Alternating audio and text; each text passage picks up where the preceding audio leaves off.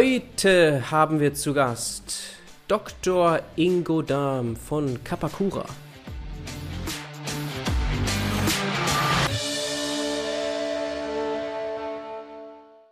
Hallo und herzlich willkommen, Ingo. Hallo. Schön, dass ich da sein darf. Schön, dass es klappt, Ingo. Wir haben heute so ein bisschen die Herausforderung, dass du einen sehr spannenden und bunten Werdegang hast. Und da müssen wir unbedingt durchgehen und die Schwerpunkte kannst du später legen. Ich will nur anfangen vielleicht mit diesem Buch, Digitale Evolution. Da bist du Mitautor. Wie der Titel schon sagt, es geht um Digitalisierung im Wesentlichen, gibt einen sehr schönen Überblick über verschiedenste Themen, auch Richtung datenbasierte Geschäftsmodelle. Daten, Daten, Daten ist ja auch das Thema hier im Podcast, passt hervorragend hier rein. Und im Klappentext, da liest man, erster Satz, Ingo Dahm ist Erfinder des Handy-Tickets. Das hört sich auch interessant an, musst du gleich mal kommentieren. Und ansonsten aber sehe ich auf LinkedIn viele Positionen von Microsoft, Deutsche Telekom. Du warst auch ein Jahr Rektor an einer Hochschule und bist jetzt, wie eingangs gesagt, bei Kapakura unterwegs im Bereich Investments, Startups. So, also sehr bunt. Lass uns mal so ein bisschen da durchgehen. Wow. Also wo fängt man an? Ich würde sagen, von vorne nach hinten. äh, es stimmt, ähm, das war ähm, eine ganz äh, ja, lustige Geschichte, wie ich zum Handyticket gekommen bin. Und zwar bekam ich, da war ich noch im Studium, einen Anruf aus der Schweiz mhm. und ähm, das war im Jahr 2000, 1999, 2000 muss das gewesen sein. Und ähm, da sahen die Telefone noch anders aus als heute. Es war kein Smartphone, die hatten alle ein anderes Display, typischerweise Text, keine Grafik. Mhm. Und ähm, da fragte mich dann ein äh, Startup-Unternehmen, sag mal, wenn wir einen Code auf das Telefon schicken und diesen Code nutzen wollen, um ja, eine Zugangskontrolle oder ein Ticket für den öffentlichen Personennahverkehr bereitzustellen, wie kommt denn das Ticket da wieder raus? Habe ich gesagt, ja, ist ganz einfach. Du schickst es einem per, per ja, äh, Funk, also GSM, SMS oder ähm, äh, wie auch immer, schickst du es auch wieder raus. dann haben sie die Frage gestellt, ja, aber woher weiß ich, wenn drei Leute am Drehkreuz im Kino stehen, woher weiß ich, welcher von den dreien hat denn den Code geschickt? Mhm. Und die Frage, die ist gar nicht so trivial. Und dann habe ich gesagt, müssen wir uns was anderes überlegen. Und dann sind wir auf die Idee gekommen, man könnte ja den Code im Display anzeigen und diesen Code dann einscannen. Und wenn es eine Kamera ist, habe ich durch die Brennweite der Linse und bei einem Laserscanner ganz ähnlich einfach implizit herausgefunden, wo befindet sich eigentlich derjenige mit dem gültigen Ticket. Das klingt total banal und äh, äh ganz plausibel heute, weil wir das alle so kennen. Aber die Idee, ähm, ein, einen anderen Rückkanal zu wählen, also optisch äh, das Ticket auszulesen, was man vorher elektronisch, also per Funk geschickt hat, das war damals eine Erfindung. Und im Jahr 2000 habe ich die zum Patent angemeldet. Und die war dann die letzten 20 Jahre Grundlagenpatent für Handytickets in Deutschland. Aha. Und nur die letzten 20 und jetzt gab es eine Veränderung oder diese betonst du? Ja, Patente, die sind nach deutschem Patentrecht, äh, sind sie 20 Jahre ah. lang gültig mhm. und danach verfällt das Patent und jeder darf es dann halt entsprechend nutzen. Okay. Das war so die erste Station ja. und das war auch gleichzeitig für mich so ein Punkt, wo ich das erste Mal aus der Hochschule heraus in Berührung gekommen bin mit Startups und es hat mich wahnsinnig fasziniert. Ja. Und dann habe ich ähm, mit, ähm, mit zwei ähm, Freunden zusammen ein, ein Startup gegründet äh, erst in Dortmund, dann in Hamburg eine Niederlassung hatten wir in Osnabrück. Mhm. Das war die Teltix GmbH. Und das war mein erstes Startup, wo ich zum ersten Mal eben auch in Berührung gekommen bin mit dieser ganzen Startup-Welt. Die sah damals noch ein bisschen anders aus als heute, aber im Grundsatz gab es genau das schon damals. Irgendwann bin ich aus der Firma dann auch ausgeschieden und bin dann zurück an die Hochschule, habe mir einen Lebenstraum erfüllt und ja, habe meine Promotion gemacht und habe Robotern Fußballspielen beigebracht. Das ist so ein Benchmark für künstliche Intelligenz. Mhm.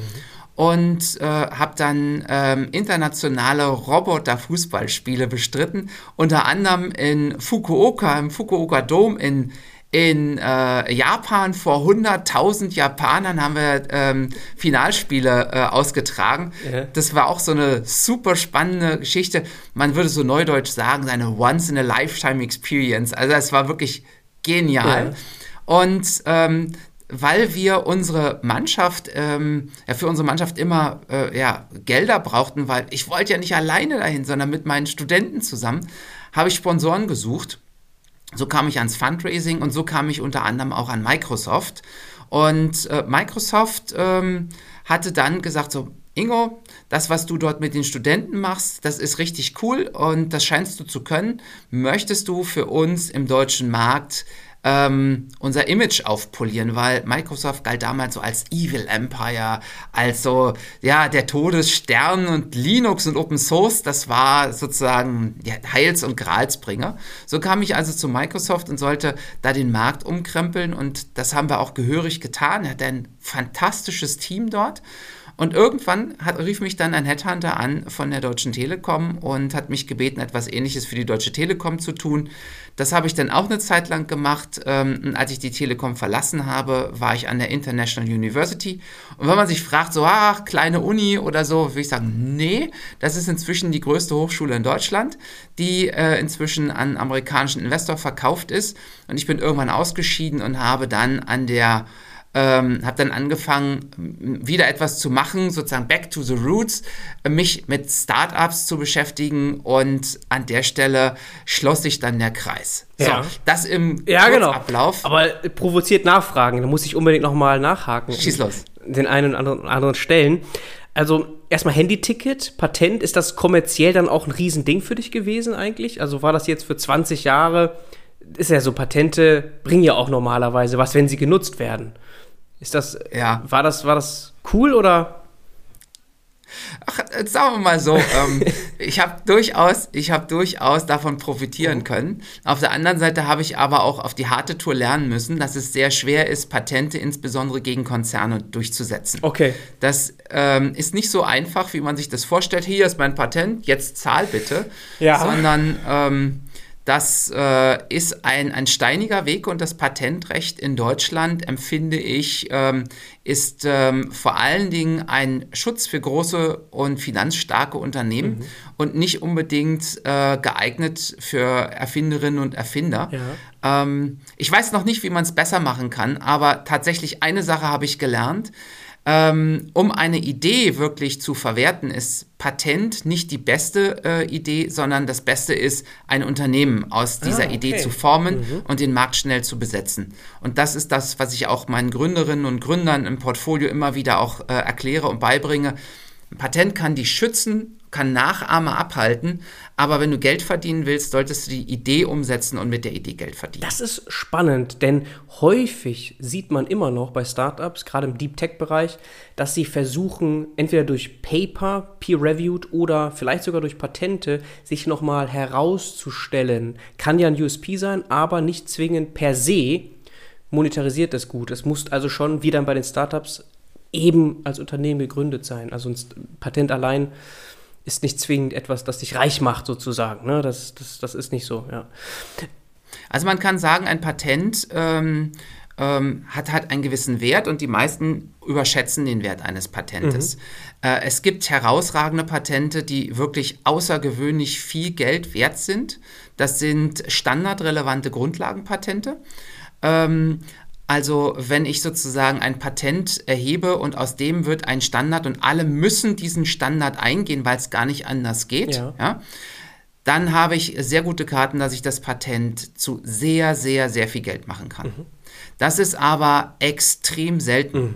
Normalerweise werden Patente äh, aufgebaut, um ähm, ja, Patentportfolios ähm, zu halten.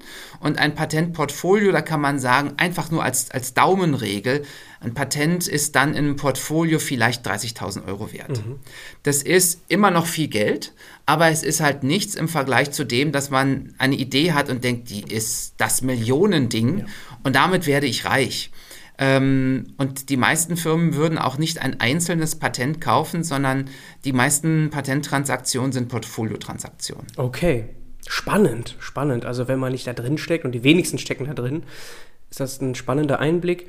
Kleiner Fun-Fact dazu: Ich habe einige Ex-Kollegen Physiker, die Patentanwälte geworden sind. Und die gehören zu den am besten Verdienenden, glaube ich, unter meinen ehemaligen Kollegen. Also so viel zu dem Thema, da steckt sehr viel Geld im System, aber es kommt vielleicht nicht an bei denen, die die Patente dann auch halten oder einreichen. Ne? Ja, ich, ich, will jetzt nicht das Patentreden jetzt schmu äh, wesentlich schmutzig machen, ganz im Gegenteil. Das ist eine tolle Sache und äh, äh, wenn man weiß, wie man ein Patent zu Geld macht und vor allen Dingen, wie man Nachahmer abhält, ja. ähm, dann sind das zwei echt wertvolle Skills, die auch für junge Unternehmen total wichtig und nützlich sind. Mhm. Und ja, da kann Erfahrung sehr viel bei helfen und das ist einer von den vielen Aspekten, die wir versuchen, über Kapakura eben unseren Gründerinnen und Gründern mitzugeben. Mhm, okay, Kapakura machen wir gleich. Ich habe noch zwei, drei Nachfragen zu deinem sehr spannenden Werdegang eben. Müssen wir unbedingt hier nochmal eine Einleitung erörtern. Ähm, einmal der Titel damals bei der Deutschen Telekom war ja nicht Marketing, obwohl es sehr stark Richtung Branding ging, ähnlich wie bei Microsoft, so wie du es beschrieben hast, sondern da war es Business Development und Strategy. Das heißt, das ist auch interessant, dass das so verortet wurde. Das heißt, die Ausrichtung wie man wirkt und so weiter, war als ganz klar Business- und Strategiethema und nicht als Marketingthema angesiedelt. Ne? Ja, ich war in verschiedenen Rollen, mhm. ähm, die sich dann äh, entwickelt haben. Zunächst mal habe ich äh, in dem Bereich Studentenkooperationen, Hochschulkooperationen eine ähm, Führungsfunktion übernommen. Mhm und habe dafür gesorgt, dass die ganzen Kooperationen, die die Deutsche Telekom international unterhält, dass die einem, einer gewissen Strategie überhaupt erst einmal folgen. Mhm. Und wenn man dann äh, das alles zusammenpackt und, ähm, und überlegt, welche gigantische Summen dort ähm, mit der Gießkanne ausgeschüttet werden, äh, dann kommt man halt auf die Frage, geht das nicht besser? Und die ultimative Frage, die man sich stellen kann, ist, wenn ich viele Kosten habe, kann ich aus meinem sogenannten Cost Center ein Profit Center machen? Also kann ich daraus vielleicht ein Geschäft aufbauen? Mhm. Und diese Möglichkeit ergab sich und so bin ich dann eben verantwortlich gewesen für das Thema Strategie. Und wir hatten dann das Ziel ähm, für die Deutsche Telekom, ein, ähm, ja, ein, ein äh, Geschäftsmodell rund um Bildung aufzubauen, gemeinsam mit den neuen großen technischen Hochschulen. Ah, ja. Und das war so die Zeit, wo auch äh, Coursera und Udacity ah, und äh, andere MOOC-Plattformen äh, aufkamen. Und jetzt wird es plötzlich irgendwie, äh, wird es rund, das kann man sich gut vorstellen, dass so eine Kooperation zwischen großen Universitäten und der Deutschen Telekom eigentlich eine Win-Win-Win-Situation mhm. ist für ähm, die Konzerne, für die Hochschulen, für die Sichtbarkeit von Deutschland als Standort, für das deutsche Ökosystem, dass man sich stellt gegen äh, äh, Unternehmen, die aus dem Silicon Valley geboren werden und so weiter und so weiter. Mhm. Aber ähm, für mich war das ähm, nicht nur eine steile Lernkurve, sondern auch eine unfassbar interessante und spannende Erfahrung. Ja, glaube ich. Da warst du auch eine Art Pionier dann. Das ist ja 2010, 12 gewesen. 13, dreieinhalb Jahre warst du da. Heute selbstverständlich, ne, wenn wir das hören, Coursera, Udacity und so weiter. Das waren ja die absoluten Anfänge damals. Teilweise gab es das ja noch nicht mal in den USA. Sehr spannend. Und dann hast du beiläufig eben gesagt, wir haben jetzt verstanden, wie diese wie dieses Zusammenspiel ist von Industrie und Forschung und Lehre, wie das gekommen ist, Hochschule. Aber du hast so beiläufig gesagt, so, dann bin ich da raus. Du warst Professor, Rektor. Für viele ist das ja der Traumjob an der Uni dann mal so ein, ne? Und, und, und das machst du aber nicht mehr anscheinend. Jedenfalls nicht mehr in erster Linie. Und, ja. und wie kommt das? Kannst du da irgendwie sagen, dass du da nach einem Jahr circa raus bist als Rektor? Hattest du das von vornherein vor, das mal auszuprobieren und wolltest das gar nicht auf lange Sicht machen? Das war für mich durchaus äh, lange so ein Lebenstraum. Ja, ja? Bucketlist, ähm, abgehakt. Irgendwann, genau, irgendwann gehe ich an die Hochschule ja? und dann werde ich Professor mhm. und äh, ich habe aber festgestellt, dass, ähm, dass sozusagen das, das Hochschulleben und das, was ich mir vorstelle an Geschwindigkeit, was ich tun möchte und was ich noch für einen Einfluss haben möchte mit meinem Leben, das passte nicht so gut zusammen. Und dann habe ich meinen ähm, Job an der Stelle zu einem sinnvollen Abschluss gebracht und bin dort aus der Hochschule dann auch ausgeschieden. Mhm. Und ähm, Bernhard, ich kann dir das so erklären, wenn du im Hörsaal bist und du hältst eine Vorlesung über Unternehmensbewertung zum Beispiel, ja. dann äh, ähm, wenn es ein guter Tag ist, dann klopfen die Studenten irgendwie auf das Holz und du hörst halt so ein äh, Geräusch und äh, denkst dir so, Mensch, habe ich heute aber gut gemacht, klopfst dir auf die Schulter ja. ähm, und gehst raus und denkst dir, oh, war ein guter Tag. Wenn ich heute über Unternehmensbewertung mit meinen Startups spreche, dann sagen die, Ingo, können wir das morgen nochmal machen? Das war so stark, das hilft uns so sehr. Und dann sage ich, ey, morgen ist Sonntag, heute ist Samstag, ähm, ich habe noch eine Familie. Echt? Äh, ist uns gar nicht aufgefallen. Stimmt, ist ja Wochenende, du hast vollkommen recht.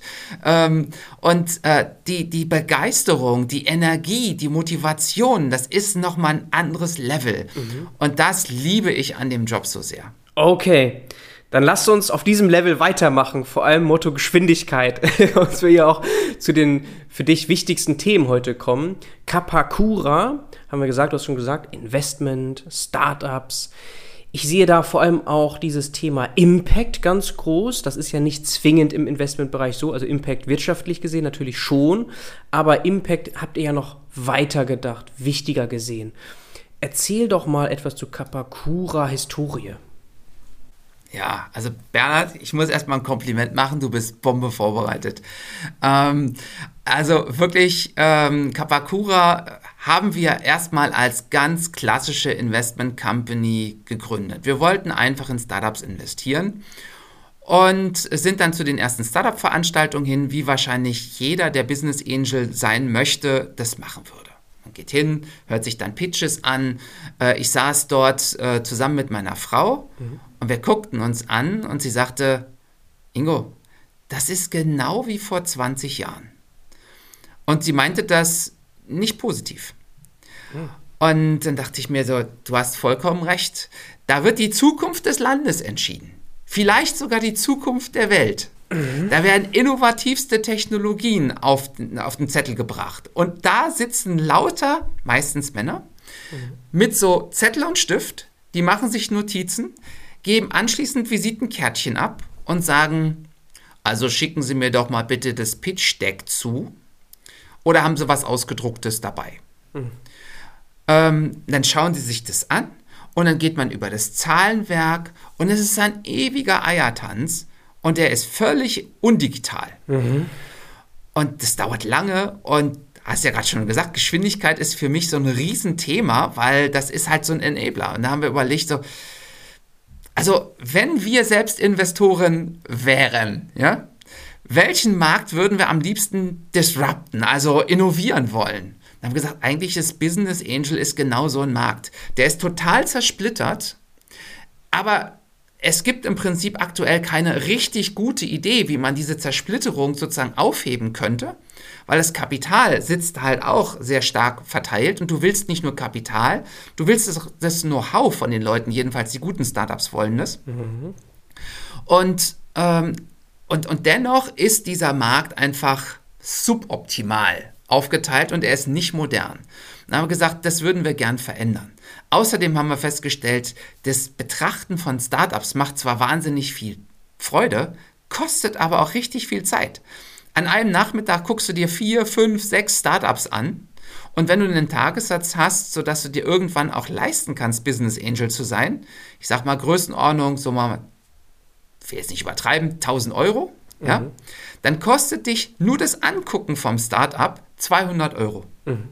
Und da hast du noch nicht in den Geschäftsplan reingeguckt. Da hast du noch keinen Tag mit den Gründerinnen und Gründern zusammengesessen. Da hast du keine Due Diligence gemacht. Du hast keinen Vertrag ausgehandelt. Sondern es dauert einfach nur, ähm, dir den, den, den, den Pitch anzugucken. Das, das ist so ein Ding. Und dann haben wir gesagt, also wenn wir irgendwo das digitalisieren, wo starten wir? Und dann haben wir gesagt, bei den Themen, die uns am meisten am Herzen liegen. Und das sind Bildung, habe ich ja schon gesagt, das zieht sich als roter Faden durch mein Leben.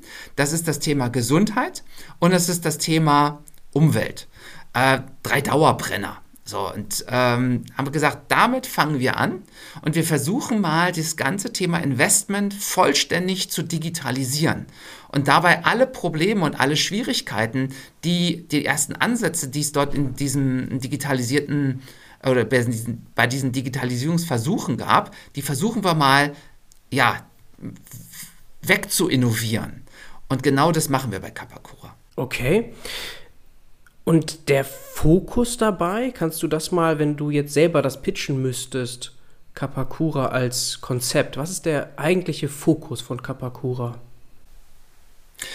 Kapakura demokratisiert die Investition. Mhm.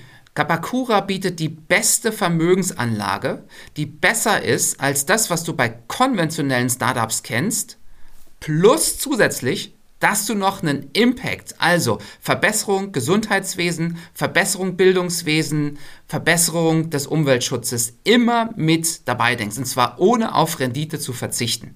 Das mhm. ist Kapakura. Mhm.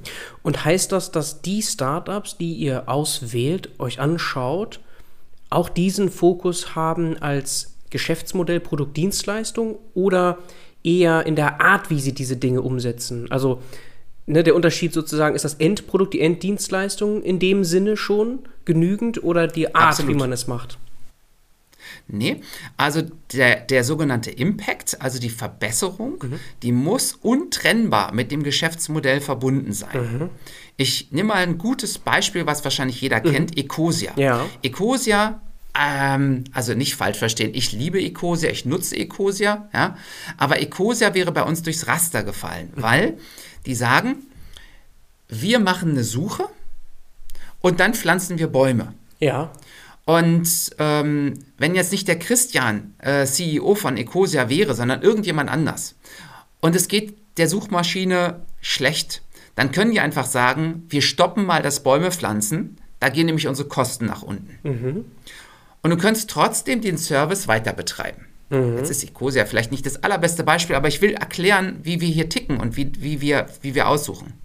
Wenn du aber ein Geschäftsmodell hast, wo einfach aufgrund der Art und Weise, wie sie ihr Geld verdienen, immer der Impact dabei ist. Mhm. Also jedes Unternehmen, was Menschen in Bildung bringt, die vorher nicht in Bildung waren, hat automatisch einen Impact, weil sie mehr Menschen in Bildung bringen.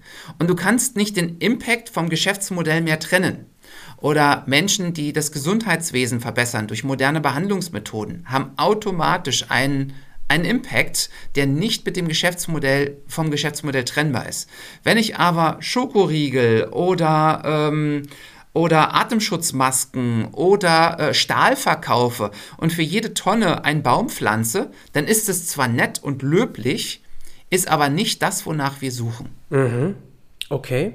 Also alles andere als Greenwashing natürlich, was dort gesucht wird, ganz klar. Gibt es denn ausreichend Startups? Also offensichtlich schon, ja, sonst gäbe es euch nicht, aber es ist ja so spannend, weil diese Nische mir so klein erscheint, also diese wirklich konsequente Sicht auf das Thema. Ist das jetzt Quatsch? Sehe ich das einfach nicht in meiner Bubble so stark?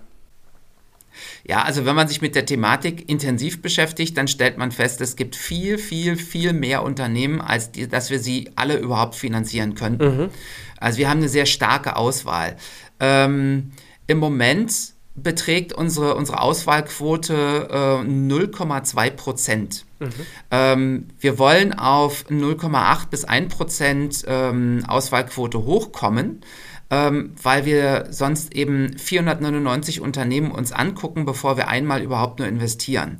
Und das ist halt aus meiner Sicht arg wenig. Also die Nachfrage, die ist gigantisch, insbesondere in dem Bereich ähm, äh, impactgetriebener Startups. Auch in dem Bereich gibt es sehr viele neue Fonds, die sich aufgebaut haben, aber die haben halt alle das gleiche Problem. Fonds sind dann profitabel oder sind dann besonders gut zu betreuen. Profitabel ist falsch. Fonds sind dann besonders gut zu betreiben, wenn sie möglichst groß sind. Das liegt daran, dass ein Fonds ein sogenanntes 220-Modell typischerweise hat. Das heißt, 2% des Fondsvolumens, größenordnungsmäßig, sind die Gebühren pro Jahr. Und damit ich ein vernünftiges Team aufbauen kann und nicht immer in Liquiditätsengpässe mit meinem Fonds komme, ähm, wenn ich dann so 100 Millionen groß bin, dann kann ich 2 Millionen Euro Personalkosten pro Jahr aufrufen. Mhm. Da kann ich mir schon ein ordentliches Team zusammenstellen. Ja. Habe ich aber einen Fonds, der ist nur 10 Millionen groß, dann kann ich nur 200.000 Euro an Personalkosten investieren und das ist vergleichsweise wenig. Mhm. So, das bedeutet, die Fonds müssen einfach groß werden aufgrund dieses Modells, was sich am Markt durchsetzt. Wenn ich aber 100 Millionen investieren will, ein Startup aber nur 100.000 Euro braucht, dann müsste ich ja 1000 Startups in meinem Fonds haben. Und wenn ich nicht konsequent meinen Fonds digitalisiere, dann habe ich ein Problem, weil ich nicht 1000 Unternehmen gleichzeitig betreuen kann. Und genau das macht aber Kapakura. Dadurch können wir mit deutlich kleineren Volumina deutlich mehr frühphasige Unternehmen betreuen. Und zwar besser als Crowdfunding-Plattformen, weil wir immer smart investieren. Also wir geben ihnen smartes Kapital, zusätzlich zu den ähm, Cash-Investitionen eben noch Know-how. Mhm. Und wir investieren anders als die meisten Crowdfunding-Plattformen immer eigenes Geld on top, ähm, sodass das Startup, was bei uns ist, auf jeden Fall weiß, sie kriegen Geld, ganz gleich, ob jetzt andere mitmachen oder nicht mitmachen. Okay sehr operational, wie man das jetzt von Project A kennt, dass ihr da auch nochmal in der Hinsicht involviert seid. Smart Money und nicht nur in Anführungsstrichen Geld. Das ist der Fokus. Und die Disruption müssen wir gleich auch nochmal diskutieren. Die ist ja auf vielen Ebenen hier sichtbar. Aber nochmal spannend hier diese Ticketgröße, die du betont hast. Ich lese ja auch auf LinkedIn, ist ja dein Titel, Subtitel, einfach in Impact Startups investieren für alle ab 1000 Euro. Das bedeutet, jeder kann sich beteiligen mit 1000 Euro grundsätzlich. Korrekt. Okay, das ist ja krass, weil das ist ja, das ist ja, also, das geht ja Richtung Crowdfunding. So, also zumindest von der Größe, von den Volumina. Absolut. Das ist, das ist halt neuartig. Mhm. Das ist Faktor 10, 50 kleiner äh, als das, was du als Business Angel investieren mhm. musst. Mit dem großen Unterschied zum Crowdfunding. Crowdfunding normalerweise ist so, wenn jeder 1000 Euro gibt und 100 Leute zusammenkommen, dann kannst du 100.000 Euro Kapitalbedarf füllen. Ja. Das muss innerhalb einer bestimmten Zeit passieren. Bei uns ist es so, wir investieren zum Beispiel 100.000 Euro und wenn du, Bernhard, sagst, einen Monat später, oh Ingo, ich wäre auch gerne dabei gewesen, schade, dann sag ich, nö, nicht schade, gib mir die 1000 Euro und wir stellen dich so, wie du wirtschaftlich stehen würdest, wenn du am Startup direkt beteiligt wärst. Mhm. Und für das Startup ist es so, die müssen nicht extra zum Notar. Du kriegst ähm, von uns ein, äh, ein, ein sogenanntes Genussrecht äh, ausgestellt und bist dann am wirtschaftlichen Erfolg des Startups beteiligt. Und wenn es Dividendenzahlungen oder einen Exit gibt oder irgendwelche Ausschüttungen, dann kriegst du die, man sagt, pro Rata ausgeschüttet, also sozusagen prozentual. Wenn wir 100.000 bezahlt haben und du 1.000, dann kriegst du also 1% aller Erlöse ausgeschüttet. Mhm, mh. Okay. Macht Sinn. Alles andere wäre auch gewissermaßen unfair, es sei denn, es gäbe noch irgendwelche anderen Mehrwerte, die da wären. Also pro Rata ist wahrscheinlich das, was man da auch anstrebt nehme ich jetzt mal an, ne? also wenn es nicht noch sonst wie krasse andere Dienstleistungen gibt zusätzlich. Ja, also die meisten äh, Fonds oder die äh, Crowdfunding-Plattformen, die nehmen noch einen sogenannten Carry. Das bedeutet also, dass du von dem Erlös, der sozusagen einen bestimmten Wert übersteigt, ähm, dürfen sie einen Teil einbehalten. Mhm. Ähm, und bei den Crowdfunding-Plattformen kommt häufig noch dazu, mhm. dass auch die Startups noch so eine versteckte Gebühr ja. bezahlen das heißt also irgendwie 15 oder ja. 20 Prozent von der eingeworbenen Summe geht dann nochmal zurück an die, ähm, an, an, an die Plattform selbst. Mhm, okay, aber das ist eben hier nicht der Fall. Und das, was du beschreibst, ist der sogenannte Investment Club mit Co-Investoren, den ihr bewerbt auf eurer Seite? Genau, mhm. so ist es. Also wir haben unsere Vermögensanlage durch die Bundesaufsichtsbehörde für Finanzen prüfen lassen und haben eben festgestellt oder dort wurde festgestellt, dass sie nicht genehmigungspflichtig ist äh, und, auch, ähm, und auch nicht prospektpflichtig, was eben für uns ein, eine tolle Möglichkeit bedeutet, weil wir eben diese teuren Auflagen, die genehmigungs- und prospektpflichtige äh, Konstrukte wie Fonds oder eben Vermögensanlageprospekte haben, dass wir eben diese, diese nicht haben, indem wir eben eine sehr innovative Vermögensanlage ähm, auf den Markt bringen. Mhm, okay. Genau, das kennt man ja sonst nicht als Begriff, so Investment Club. Kann man sich erstmal nicht sofort etwas darunter vorstellen, was genau sich dabei, äh, ja, was da sich hinter verbirgt. Deswegen müssen wir das nochmal genauer verstehen hier. Gerade auch mit Blick auf Disruption. Wir haben hier zwei Ebenen. Einmal formal, was ist das? Aber dann auch, wie wird es umgesetzt? Stichwort Digitalisierung macht es ja erst anscheinend möglich, auf all diese Gebühren zu verzichten, zu ermöglichen, dass euer insgesamt Vehikel gar nicht diese Volumina braucht, Richtung Management-Fees, damit es nachhaltig funktioniert. All das eben mit Blick auf Digitalisierung. Ne? Wie kann man sich das denn genau vorstellen? Also, da sind jetzt viele Menschen, die auf euch zukommen können und sagen können, so, wir wollen jetzt mit investieren. Wie wird das dann gemanagt überhaupt? Also, das ist ja noch sehr abstrakt, Investment Club. Also, so, was, was kannst du da konkret sagen? Wie funktioniert das? Also, in der Vergangenheit, ähm, äh, bevor sozusagen wir die freudige Nachricht von der Bundesaufsichtsbehörde hatten, konnten wir nur im sogenannten Clubgeschäft überhaupt aktiv sein. Wir konnten nur ähm, äh, mal darstellen, was wir vorhaben und wenn Leute auf uns zugekommen sind, aktiv und gesagt haben, Mensch Ingo, äh, das finde ich eine tolle Idee, dürfen wir uns irgendwie an euch beteiligen, mhm. so wie man das eben auch von Startups vielleicht kennt, ja, ähm, dann, äh, dann, dann war das gedeckt. Und jetzt ist es so, dass wir auch selbst Marketing machen dürfen und äh, wir äh, werden in äh, kürzester Frist, also bis Jahresende definitiv auch noch eine Platt, äh, unsere, unsere Plattform nochmal relaunchen, sodass man sich dort ähm, einloggen kann. Dann gibt es einen Katalog, ähm, sieht, man kann sich sozusagen anschauen, ähm, an welchen Startups wir grundsätzlich beteiligt sind. Mhm. Und dann sagen, ähm, das interessiert mich oder das interessiert mich nicht so sehr. Und bestimmte ähm, Entscheidungen ähm, die, die stellen wir dann auch zur, zur Diskussion und man kann ähm, in der Community auch darüber diskutieren, warum finde ich das eine Startup gut und das andere nicht so sehr.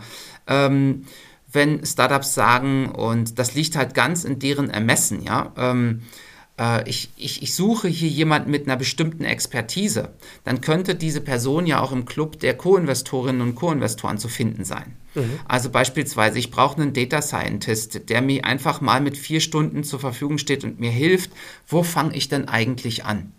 Und es wäre ja viel schlauer, jemanden zu haben, der schon an meinem wirtschaftlichen Erfolg beteiligt, also auch daran interessiert ist, als zu irgendeinem Freelancer oder einer Agentur zu gehen, die am Ende eine, eine andere Interessenslage hat, nämlich möglichst viele Zeit, äh, möglichst viele Stunden zu verkaufen. Ja. Und ähm, das ist etwas, wo wir sagen, das ist eigentlich eher so ein Club-Gedanke. Man könnte auch sagen Genossenschaft, aber mir gefällt der Begriff nicht und ist auch verwechselbar. Aber die Idee, dass man einfach Menschen zusammenbringt, die Interessenslagen möglichst gleich in die gleiche Richtung bringt, sollte aus äh, unserer Sicht zumindest dazu beitragen, dass man etwas Innovatives schafft, was anders ist als das, was man bisher hat, weil man eben ähnliche Interessenslagen miteinander verbindet. Ja, und wie wird das dann gemanagt? Ist das so eine Art CRM-Tool, also ein Investment Relationship Management Tool irgendwie, wo dann, weil ich stelle mir das auch sehr kleinteilig vor, wenn da viele Menschen dabei sind als Investoren. Wie managst du das eigentlich? Ja, stellst dir vor, wie so eine Mischung aus CRM-System und Shop-System. Ja. Ähm, du kannst auf der einen Seite deine Beteiligung ausbauen und auf der anderen Seite kannst du eben auch ähm, äh, Fragen stellen und das wird aber durch uns gemanagt. Also für die Startups ist ganz wichtig, ähm, die sagen, also wir würden gern mehr Menschen die Möglichkeit geben, sich an unserem wirtschaftlichen Erfolg zu beteiligen, mhm. weil es ist ja auch, gerade bei spätphasigeren Runden ist es immer wieder so, da kommen sogar auch recht vermögende Menschen und sagen so, ich bin sonst Business Angel und ich würde mich gern mit 20.000, 30.000 Euro beteiligen. Wenn das Startup aber eine Finanzierungsrunde sucht in der Größenordnung von 500.000 Euro, dann können die nicht 20 Leute a 25.000 Euro ähm, in die Gesellschafterrunde aufnehmen. Weil das bedeutet, man muss jede Gesellschafterversammlung, alle 20 Leute einladen und wenn auch nur einer nicht kommt, dann ist die Gesellschafterversammlung möglicherweise ungültig. Mhm. Und man muss sozusagen ein zweites Mal einladen. Das sagt das GmbH-Gesetz bzw. die Satzung. Und äh, das wird halt beliebig kompliziert. Und an der Stelle vertreten wir dann die Stimmrechte von den Leuten, die sozusagen unsere Co-Investorinnen und Co-Investoren sind und gehen dann auf die Gesellschafterversammlung und die spannen halt auch jede Menge Zeit. Das darfst du ja auch nicht vergessen, ist ja ein Skaleneffekt. Bei 20 Leuten, als Beispiel jetzt hier, ne, haben wir also 20 Leute, die jeder einen Tag, sagen wir mal einen Tag im Jahr nur, zur äh, Gesellschafterversammlung äh, anreisen würden, um den Jahresabschluss festzustellen. Mhm. Das sind 20 Tage, das ist ein ganzer Personenmonat, der eigentlich durch eine Person hervorragend festzustellen ist. Und wenn du dann sagst, dann holst du dir noch einen Experten, einen Steuerexperten und einen Anwalt noch mit dazu, dann hast du halt drei Personen, die du bezahlst, die dann wirklich exzellenten Job machen und bei 17 Leuten rechnerisch ähm, entstehen diese Kosten nicht. Und dadurch entstehen halt Skalenvorteile, die man sonst nicht hätte. Mhm, ja. Kannst du uns auch eine Größenordnung vermitteln? Wie viele Menschen sind das so typischerweise? Oder ist der Investmentclub, oder vielleicht anders gefragt, der Investmentclub ist der, der für alle Startups in eurem Portfolio da ist? Oder hat jedes Startup tendenziell nochmal einen eigenen Investmentclub? Wir nennen die Leute, die ähm, Co-Investorinnen und Co-Investoren sind, die nennen wir dann Mitglieder im Co-Investment Club. Mhm. Und ähm, in äh, dem Club sind, äh, sind so viele Menschen, dass sie schon einen Betrag von mehreren Millionen Euro gemeinsam investiert haben. Das kann ich auf jeden Fall sagen. Ach so, aber du kannst nicht sagen, wie viele Menschen äh, sind das jetzt wie 10, 50 Leute, die investieren ähm, und, und so quasi was der Median der, der Größen ist das? Okay, das sind das sind, äh, also die, die, also es gibt so äh, eine Reihe von Leuten, die sozusagen passiv dabei sind und sozusagen auf die passende Gelegenheit warten. Mhm. Ähm, das sind so, also wir haben, muss ich dazu sagen, um einfach die Relation richtig zu setzen, ähm, wir haben zu Beginn des Sommers die Nachricht von der Bundesaufsichtsbehörde bekommen, dass wir überhaupt erst sozusagen so arbeiten dürfen. Ähm, und seitdem, wir haben so um die 1000 Leute, die sozusagen passiv investieren ja. und ungefähr, also knapp unter 100, die aktiv investieren. Mhm. Und ähm, das halt innerhalb der letzten, sagen wir mal, drei Monate. Okay, wow. Okay, weil es gibt euch jetzt so dreieinhalb Jahre, aber so richtig up to speed seid ihr jetzt in den letzten Monaten mit der Genehmigung sozusagen, offiziellen. Genau. Okay, wir haben am Anfang, das habe ich ja gerade am Anfang gesagt, also ziemlich genau vor drei Jahren haben wir unsere erste Investition mhm. getätigt, mhm. aber eben als ganz klassische ja, wie könnte man sagen, Investment Boutique. Ja, Business Angels als, ähm, kommt zusammen. Business so, Angel, ja. ja. Mhm. Und haben dann im Laufe der Zeit A, das Geschäftsmodell entwickelt, mhm. dann die Technologie entwickelt, uns die Genehmigungen, äh, die notwendigen eingeholt, Rechtsbeistand äh, eingekauft und dafür gesorgt, dass das halt alles in ordentliche Bahn kommt. Mhm. Und seit, naja, ungefähr Beginn des Sommers ähm, kurz bevor wir in den Urlaub gegangen sind, kam mhm. dann hier das Schreiben der Bundesaufsichtsbehörde, was bei uns Riesenfreude ausgelöst hat. Da sind alle Knoten geplatzt. Wir haben gesagt, jetzt können wir richtig durchstarten. Ja. Und das funktioniert sehr gut. Also wir kriegen sehr viele Nachfragen und es macht richtig Spaß, mit den Startups gemeinsam zu wachsen. Ja, genau, das war ja eben so ein bisschen die Frage, die ich schon hatte zur Organisation und so weiter. Das hast du jetzt gut beantwortet. Hm, vielleicht Ticketgröße ist wahrscheinlich alles dabei, von 1000 Euro, wie du auf LinkedIn ja bewirbst, bis hin zu ja, vielen zigtausend, die einzelne Investoren da reinstecken können. Ne? Das, das ist, ist, richtig. Also die kleinste Investition liegt bei 1000 Euro, die jemand, ja. jemals jemand gemacht hat. Mhm. Und die größte von einer Einzelperson liegt bei 300.000 Euro. Mhm. Also es gibt ähm, auch unterschiedlichste Gründe, mit Kapakura zu investieren. Viele sagen, ich will mir mit einer Beteiligung keine Arbeit kaufen. Das ist toll, wenn ihr das sozusagen ordentlich managt. Ja. Und andere sagen, ähm, ich will überhaupt dabei sein und hätte gar nicht die Möglichkeit, außer über eine Crowdfunding-Plattform mich am wirtschaftlichen Erfolg von Startups zu beteiligen. Ja. Und was CapTable angeht, ich weiß, dass es bei so Crowdfunding-Plattformen ein bisschen problematisch manchmal ist, wenn man im Nachgang da noch größere Rounds raisen möchte mit vielleicht VCs, die gucken dann so ein bisschen schräg auf einen komplizierteren, in Anführungsstrichen, Cap-Table. Wie ist das bei euch? Ähm, kein Problem, wenn da jetzt ein Startup mit euch, mit dem Investment Club Geld eingesammelt hat?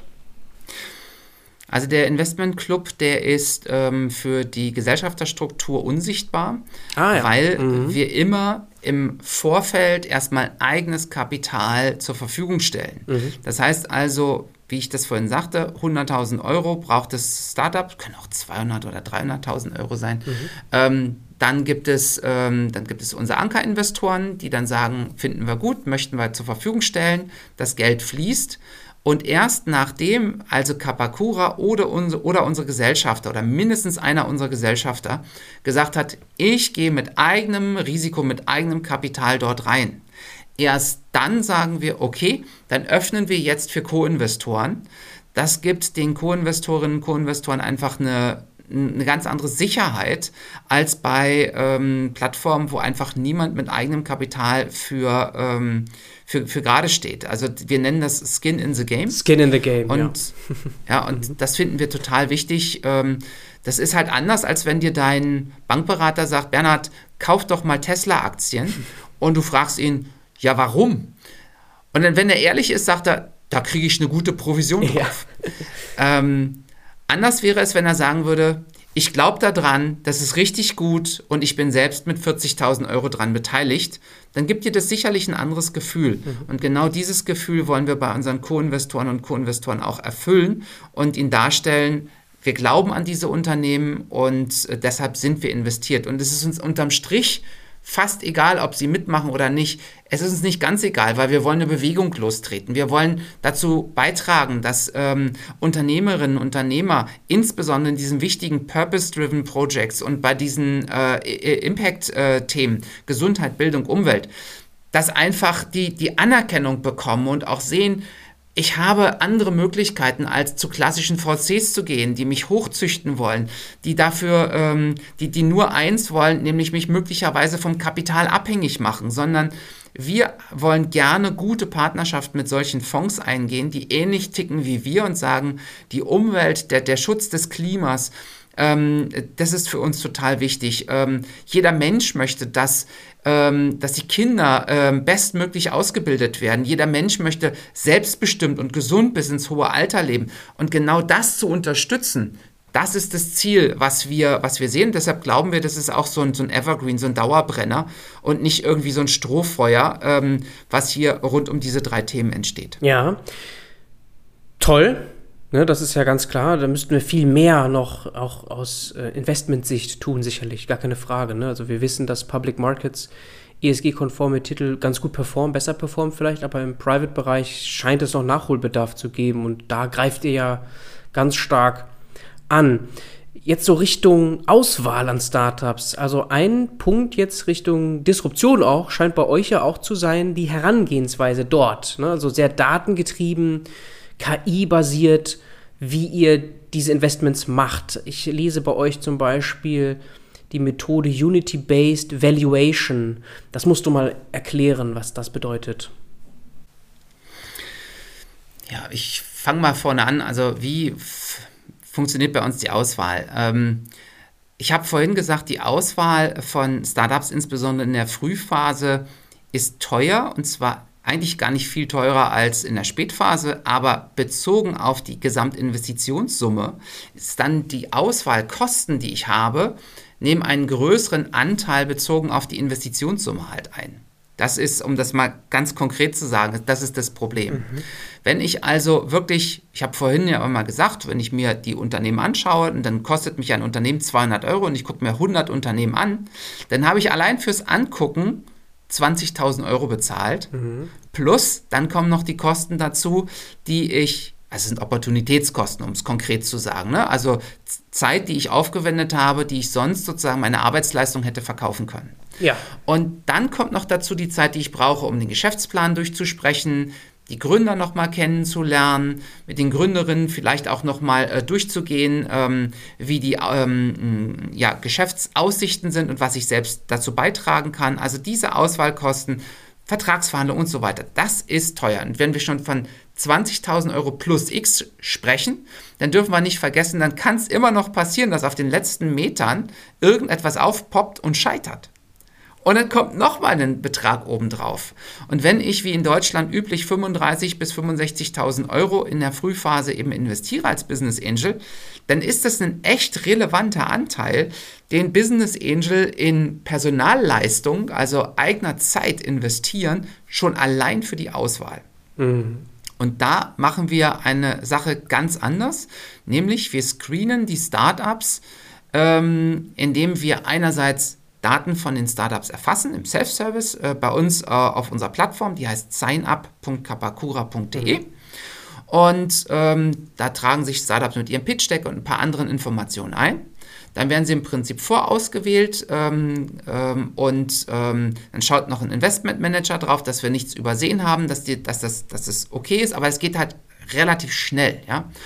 Dann gibt es Crawler, die unsere Daten anreichern mit weiteren öffentlichen Daten, die man durch Zustimmung zur Datenschutzerklärung äh, einsehen kann. Also geht man bei uns auf die Seite, guckt Datenschutzerklärung, dann kann man genau sehen, welche Daten wir noch zusätzlich uns holen. Deutsches Patent- und Markenamt zum Beispiel, ähm, Handelsregister, ähm, verschiedene ähm, einschlägige Magazine.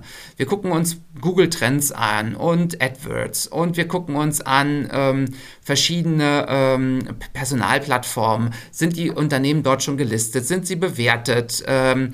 Haben Sie, ähm, haben, haben Sie auf Amazon schon mal was verkauft? Wie ist die Bewertung? Sind Sie im App Store? Wie ist die Bewertung im App Store über die Zeit? Und so weiter und so weiter. Also wir holen uns viele unterschiedliche Daten zusammen, die die Gründerinnen und Gründer dann nicht mehr ein, ähm, tippen müssen.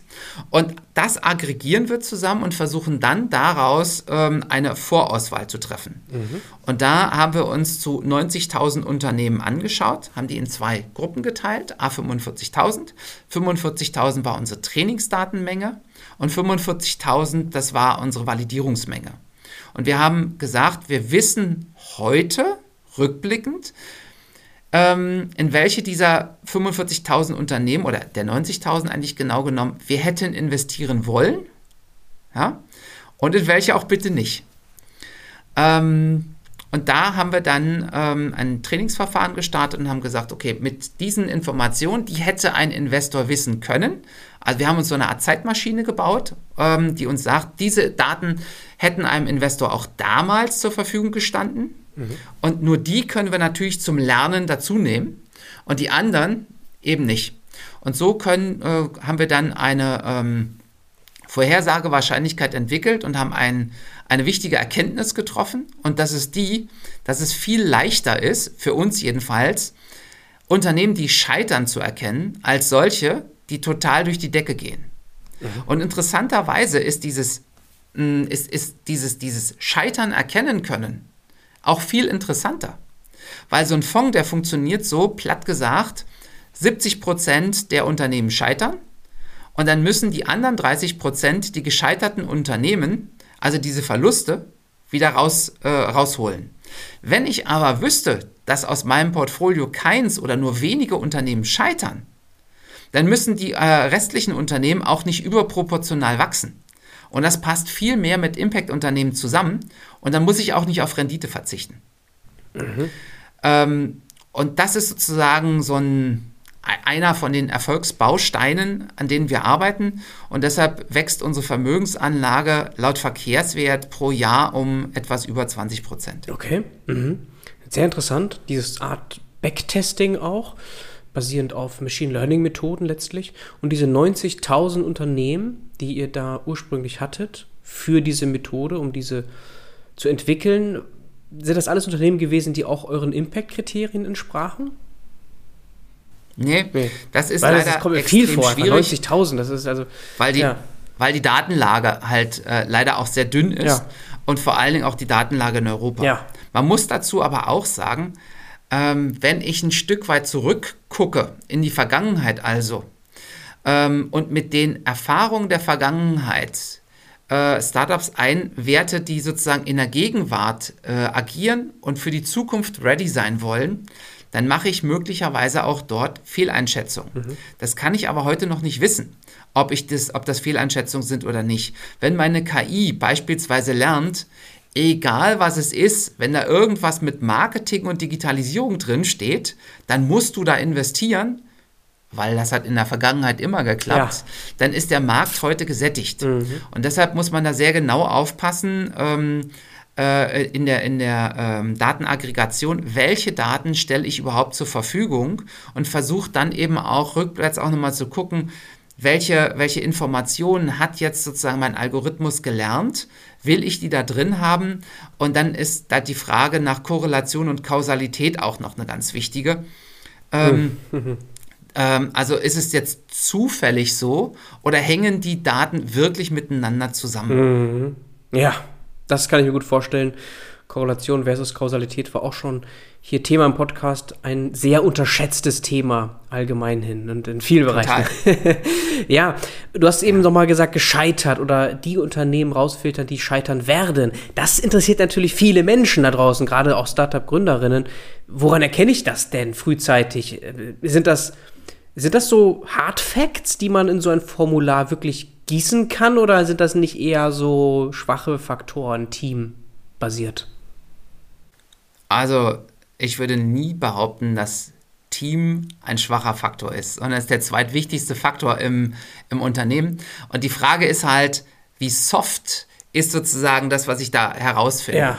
Also, wenn ich ein paar Punkte einfach mal äh, äh, genauer unter die Lupe nehme, die man sozusagen auch herausfinden kann, dann gibt es zum Beispiel die Erkenntnis, dass wenn ein Gründerteam ohne eine relevante Sales-Erfahrung startet und auch im ersten Jahr noch keinen vollen Fokus auf den Vertrieb setzt, mhm.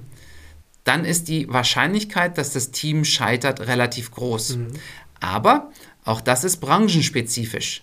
In der Pharmabranche beispielsweise kann ich gar nicht innerhalb der ersten Jahre Umsätze machen, weil äh, wenn ich noch keine Zulassung habe, dann kann ich mein Medikament nicht verkaufen. Mhm. Ähnlich ist es auch im Fintech-Bereich.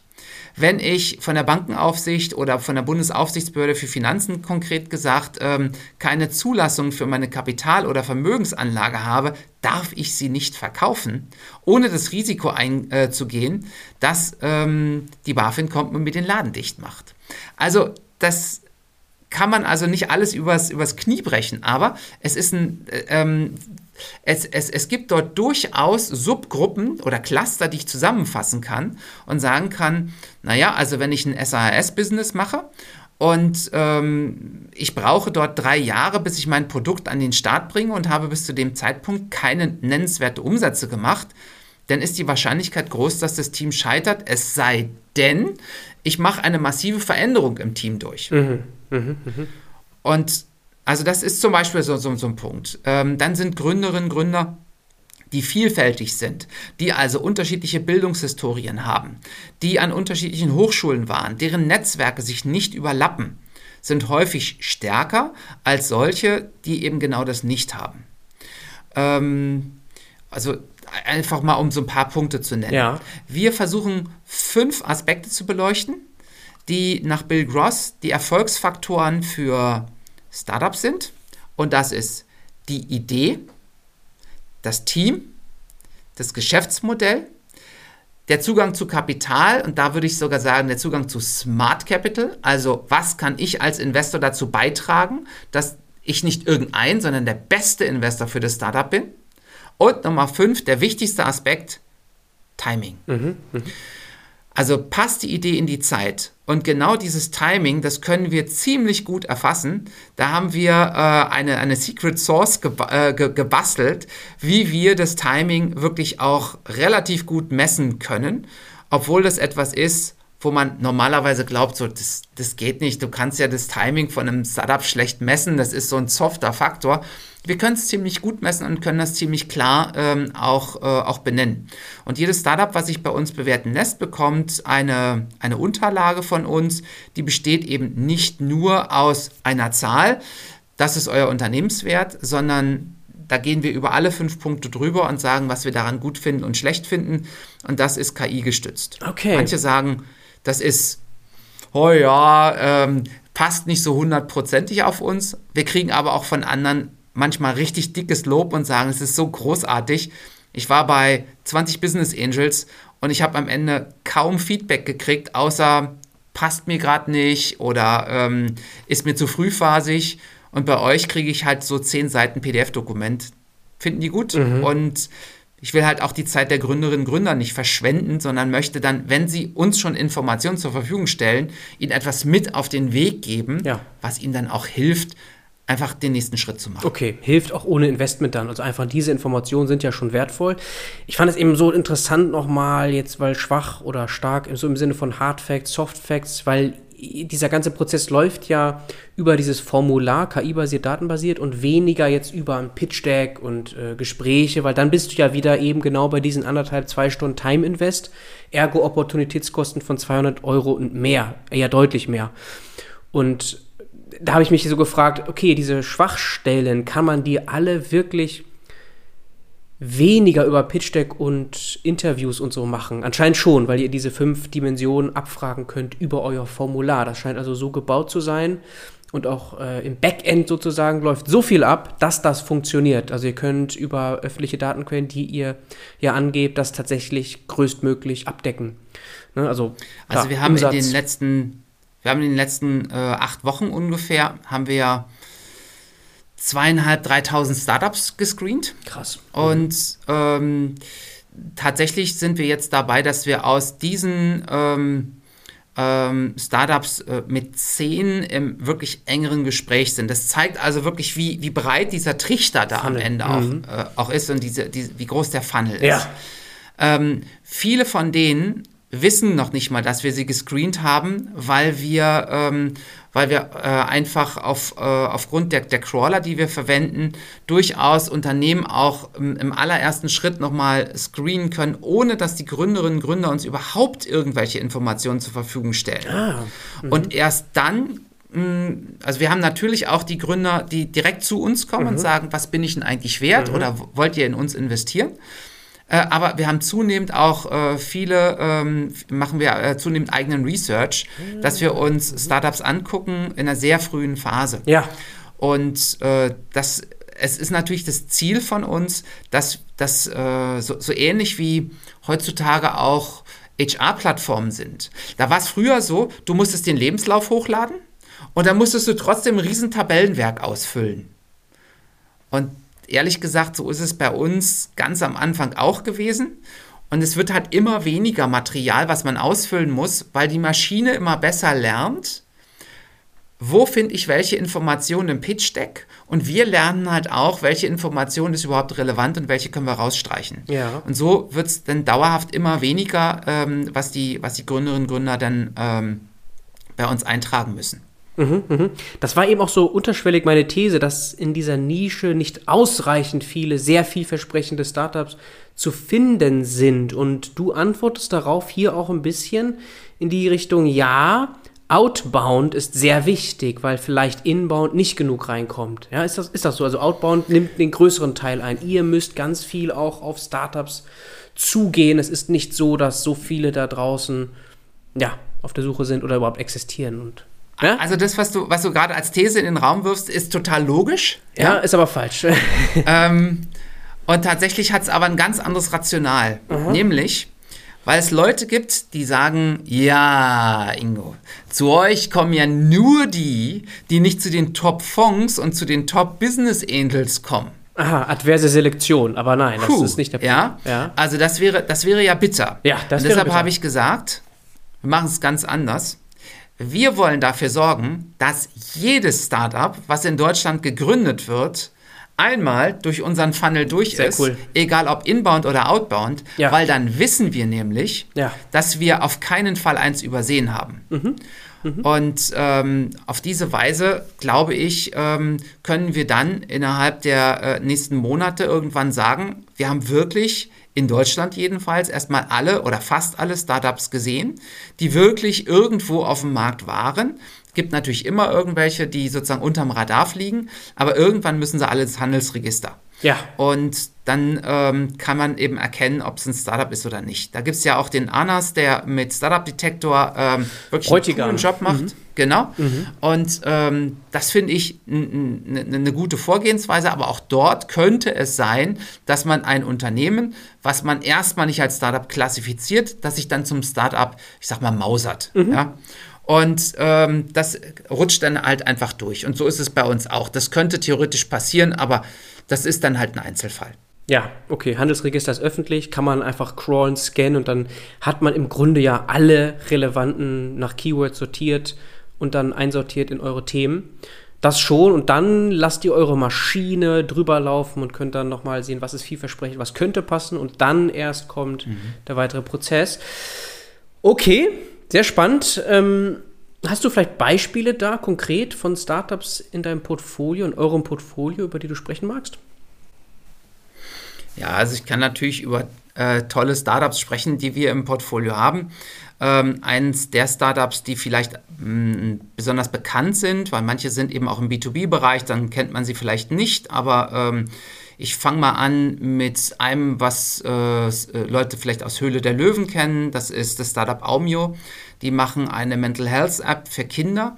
Das heißt also Kinder, die ähm, ja zum Beispiel sehr aufbrausend sind oder Schlafstörungen haben oder ähm, ja, mehr traurig sind, als es ihnen eigentlich gut täte, die können über die App ähm, auf sich auf eine mentale Reise mit, äh, mit Aumio begeben. Und ähm, das ist äh, Meditation und Achtsamkeit. Äh, das ist zum Beispiel ein Ding, wo ich auch auf eine wunderbare Weise genau eben darstellen kann, wenn die App weiter sich verbreitet, dann muss ich zwingend den, äh, den Kindern da draußen eine Hilfe sein, sonst würden die die App nicht runterladen.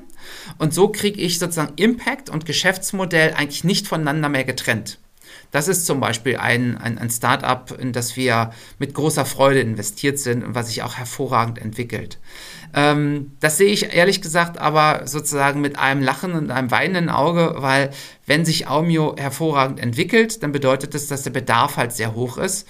Und ähm, das gefällt mir natürlich nicht so sehr. Also auch die Gründer von Aumio sagen, am liebsten wäre es uns, wenn man ja. Aumio irgendwann nicht mehr bräuchte. Mhm. Aber solange ähm, das nicht der Fall ist, sollen viele Kinder davon profitieren können, dass sie keine Angst, keine Wutanfälle haben oder dass sie einfach nachts gut schlafen können. Ähm, das ist ein, ein Startup, was, sagen wir mal, eher so in, in dem Bereich Gesundheit aktiv ist. Ähm, ein Bereich, also vielleicht ein Startup aus dem Bereich ähm, Umwelt, dann nenne ich mal Eevee.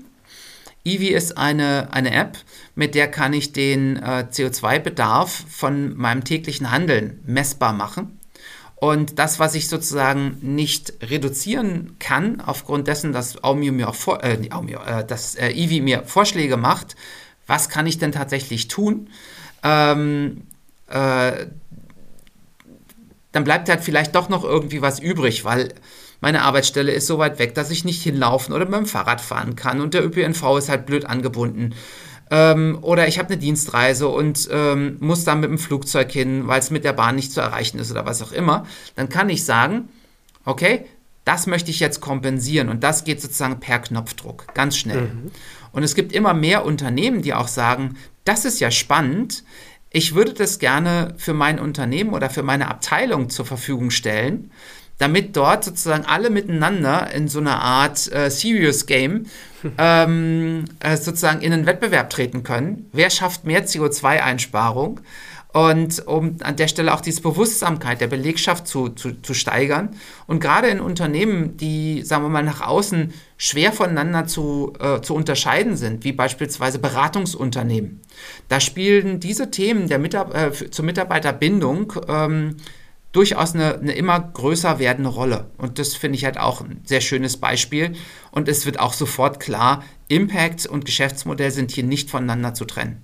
Ja, Okay, das hattest du ja schon ganz stark betont, jetzt auch im Unterschied vielleicht zu Ecosia, wo das nicht sehr stark für, also gekoppelt ist, ne, Geschäftsmodell und. und ja, heute ne? geht es nicht mehr anders. Also die Marke ist so stark, mhm. dass Ecosia ohne Bäume pflanzen nicht Nein. mehr denkbar ist. Realistisch. Also von daher, also ich äh, kann das auch, also ich, ich, ich nehme das Beispiel immer mal Weil wieder, kennt. aber ich will auf keinen ja. Fall, ich will auf keinen Fall dem, dem, dem äh, Christian und Ecosia da äh, irgendwie Nein. ans Leder, weil die machen einen zauberhaften Job. Ja, ich glaube, ja? das kam auch an. Also das, das, ja, okay. dass du selber Ecosia nutzt und so, klar. Aber um das nochmal greifbarer zu machen, also auch für Leute vielleicht, die nicht da sofort das Verständnis für haben. Ecosia kennt jeder, das, das ist sehr greifbar, sehr anschaulich, hast du das erklärt.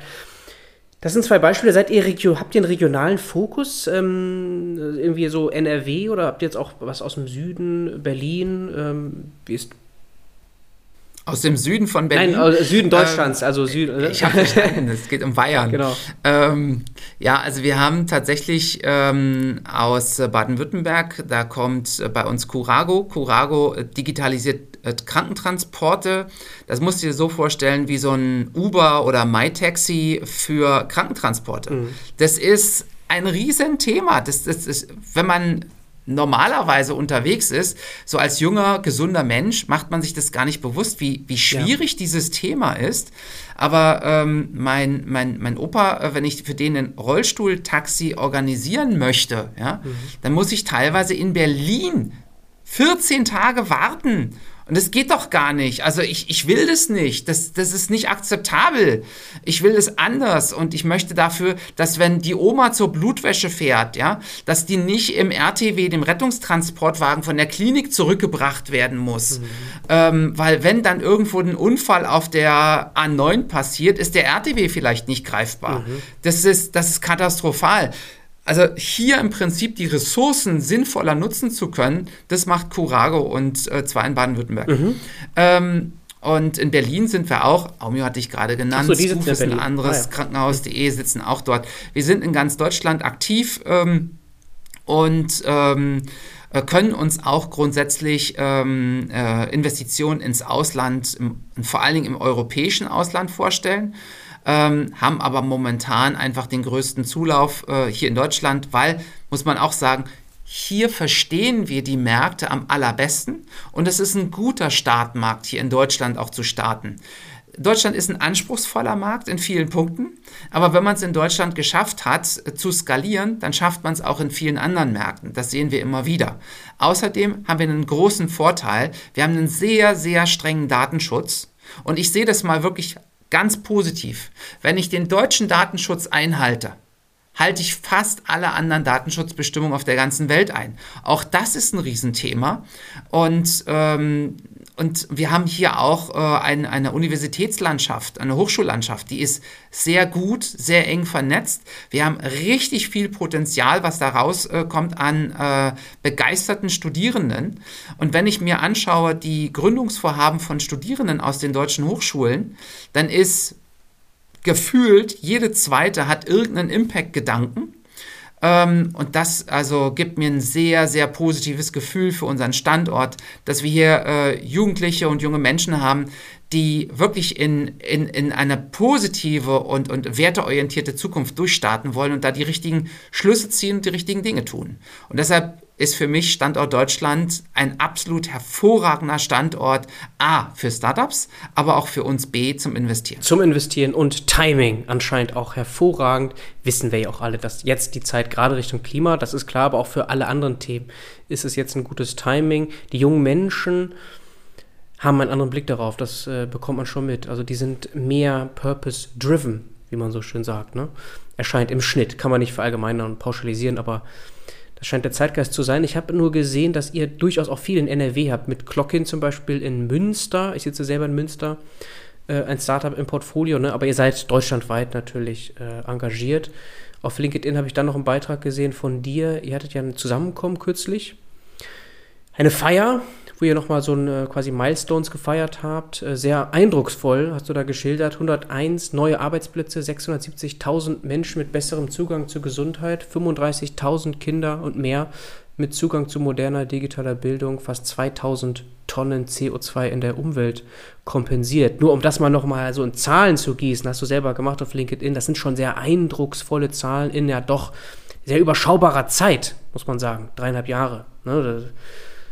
Beeindruckend. Finde ich auch. Ja. Also da bin ich echt stolz. Wahnsinnig stolz. Ja. Ähm, aber vor allen Dingen eben auch stolz auf die, äh, auf die Unternehmerinnen und Unternehmer, ja. die damit Mut Geschäfte aufgebaut haben, wo ihnen bestimmt auch viele gesagt haben, na, das wird nichts, geh mal lieber zur, keine Ahnung, Deutschen Post oder zu Bayer oder einem anderen großen Konzern. Das ist ein sicherer Arbeitsplatz, Junge.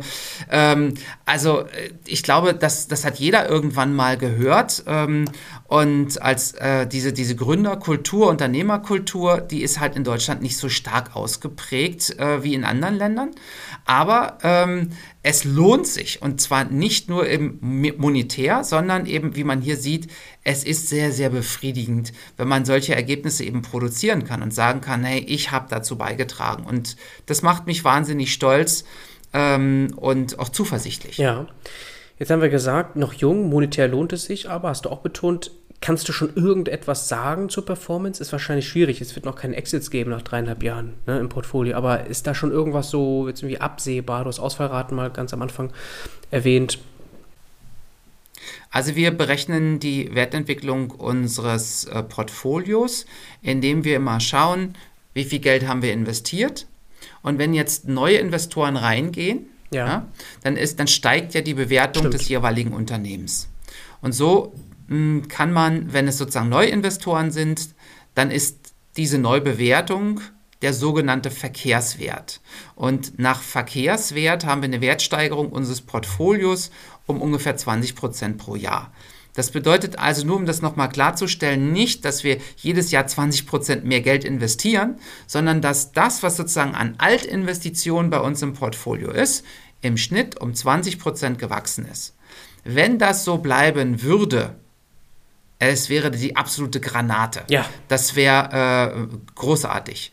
Aber ähm, wenn ich mit anderen Fonds vergleiche, die, also mit echten Fonds vergleiche, die äh, in Impact investieren und teilweise 5 oder 6 Prozent Rendite versprechen, dann sage ich, ignoriert es doch mal, denkt doch mal groß, schaut euch an, was sind die großen Treiber. Und äh, nur weil in der Vergangenheit mit Bildung in bestimmten Bereichen kein Geld zu verdienen war, weil in Deutschland Bildung in vielen Punkten zu Recht Staatsaufgabe ist oder als solche gesehen wird, heißt es noch lange nicht, dass zum Beispiel der Nachmittagsunterricht nicht digitalisiert werden kann, dass äh, Musikunterricht nicht digitalisiert werden kann, dass man ähm, so sowas wie Berufsausbildung oder, oder äh, Informationen zur Berufswahl nicht digital gestalten kann und damit einfach Menschen einfach neue Perspektiven eröffnen kann, die sie vorher nicht hätten.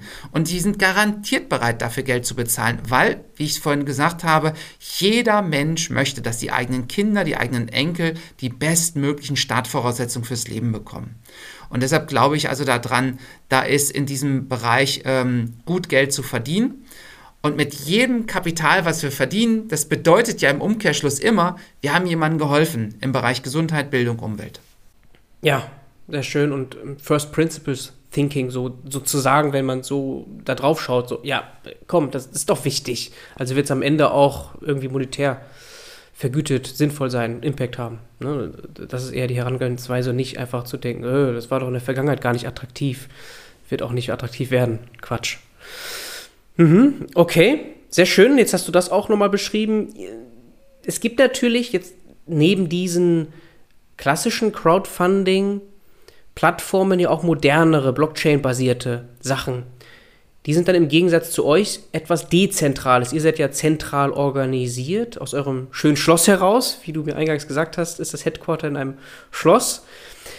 Wie guckst du auf diese dezentralen Möglichkeiten, Blockchain-basierten Möglichkeiten des Investierens, Investment-Club-artigen Investierens, äh, sowas wie Polka Starter oder äh, DAO Maker, äh, fallen mir da an, an erster Stelle ein?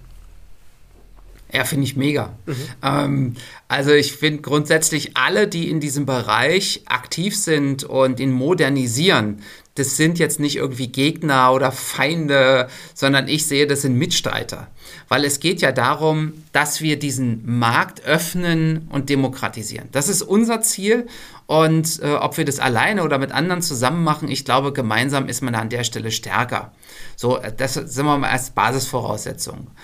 Ähm, wenn ich in unsere Zukunft schaue und strategisch überlege, was sind die nächsten Schritte, dann ist jetzt der nächste Schritt, den wir eingehen möchten, äh, der, dass wir hingehen wollen und die äh, Genussrechte, die die Leute bei uns zeichnen, ja. die wollen wir natürlich in eine Blockchain reinpacken. Natürlich. Damit okay. sie mhm. verfügbar sind und es ist mhm. total logisch. Mhm. Ähm, das passt da rein. Das ist, das ist ein logischer Schritt, dass man die aus der Datenbank herausholt, in die Blockchain äh, reinpackt und damit ist es im Prinzip fälschungssicherer, als es heute der Fall ist und schafft vielleicht noch mehr Vertrauen. Ja.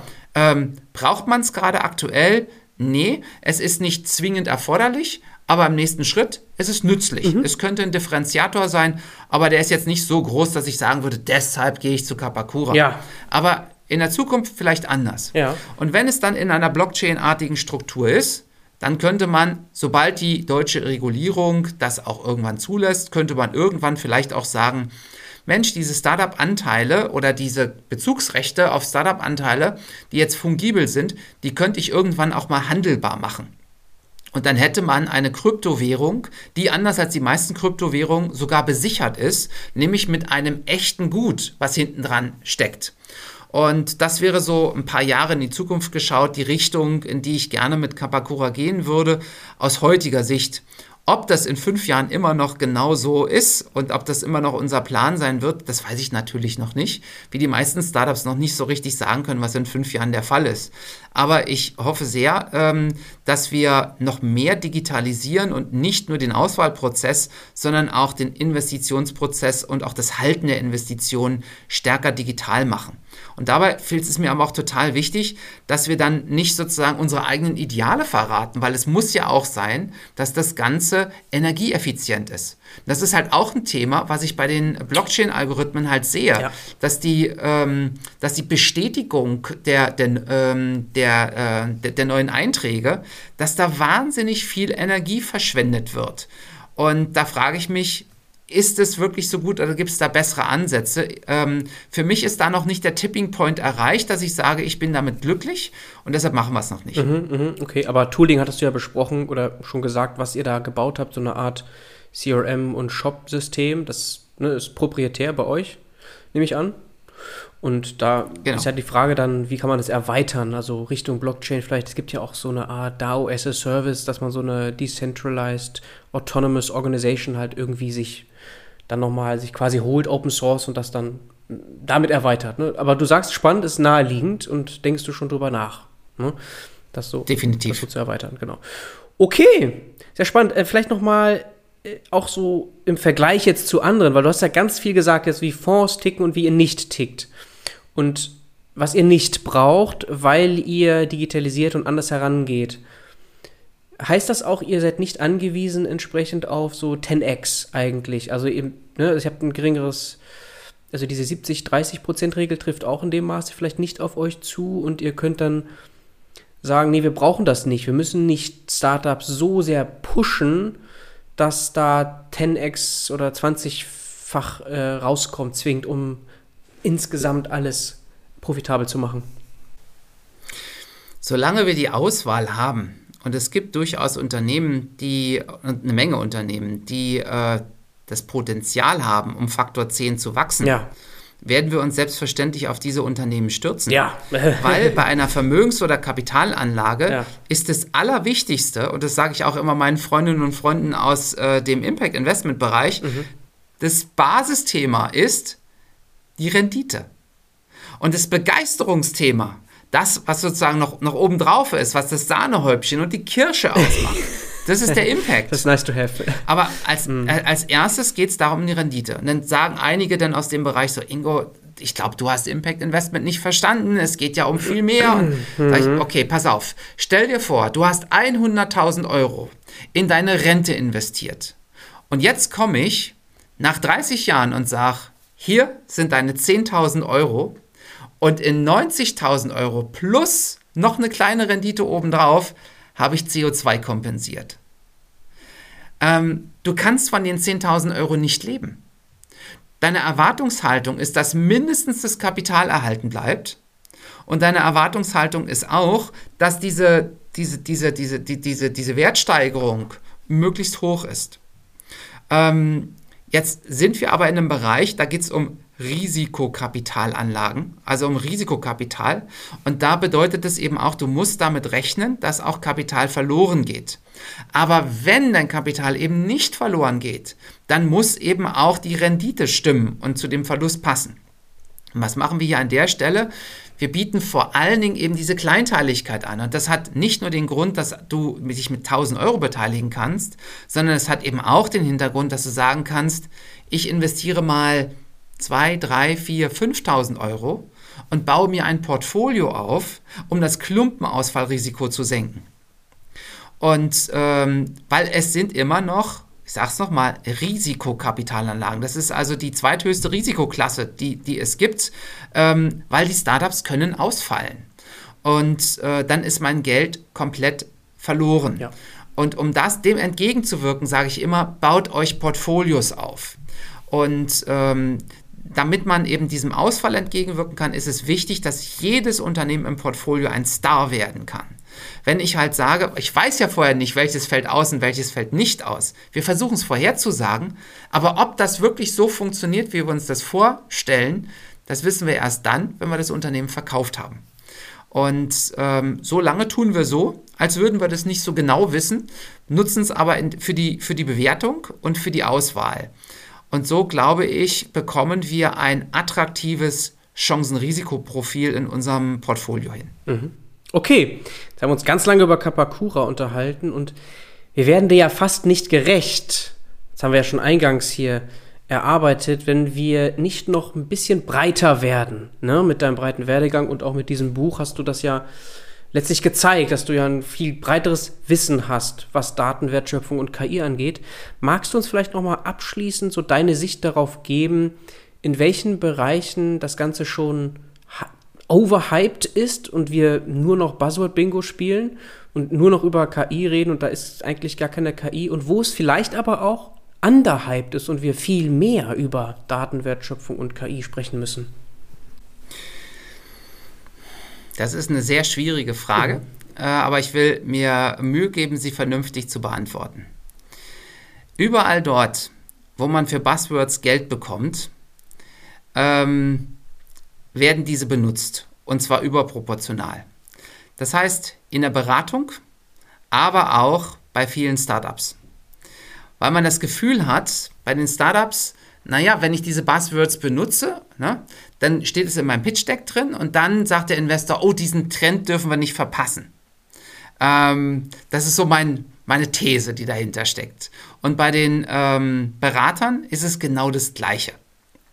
Ähm, da erlebe ich einfach äh, viel, ähm, äh, dass, dass über KI und Blockchain insbesondere gesprochen wird obwohl häufig es einfach nur um Clustering geht oder um ähm, Datenanalysen und dass das Big Data manchmal gar nicht so big ist.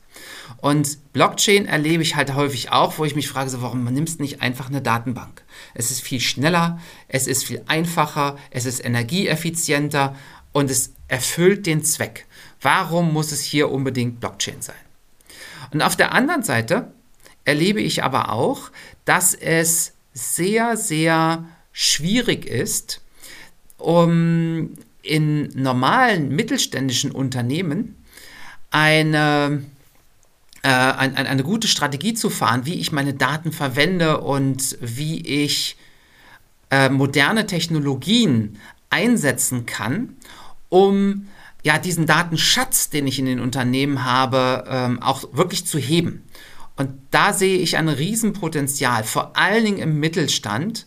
Ähm, da würde ich einfach empfehlen, dass mittelständische Unternehmen einfach mit zum Beispiel Startups oder anderen Innovat äh, Innovateuren wie beispielsweise Hochschulen äh, zusammenarbeiten und überlegen ganz konkret, wie kann ich diesen Datenschatz bei mir im Unternehmen, wie kann ich den heben? Und der ist in der Regel viel, viel größer, als ich das normalerweise denke. So kommen wir sozusagen auf den Anfang auch zurück wie bei den Patenten. Ja? Bestimmte Daten sind extrem wertvoll und andere einfach gar nichts.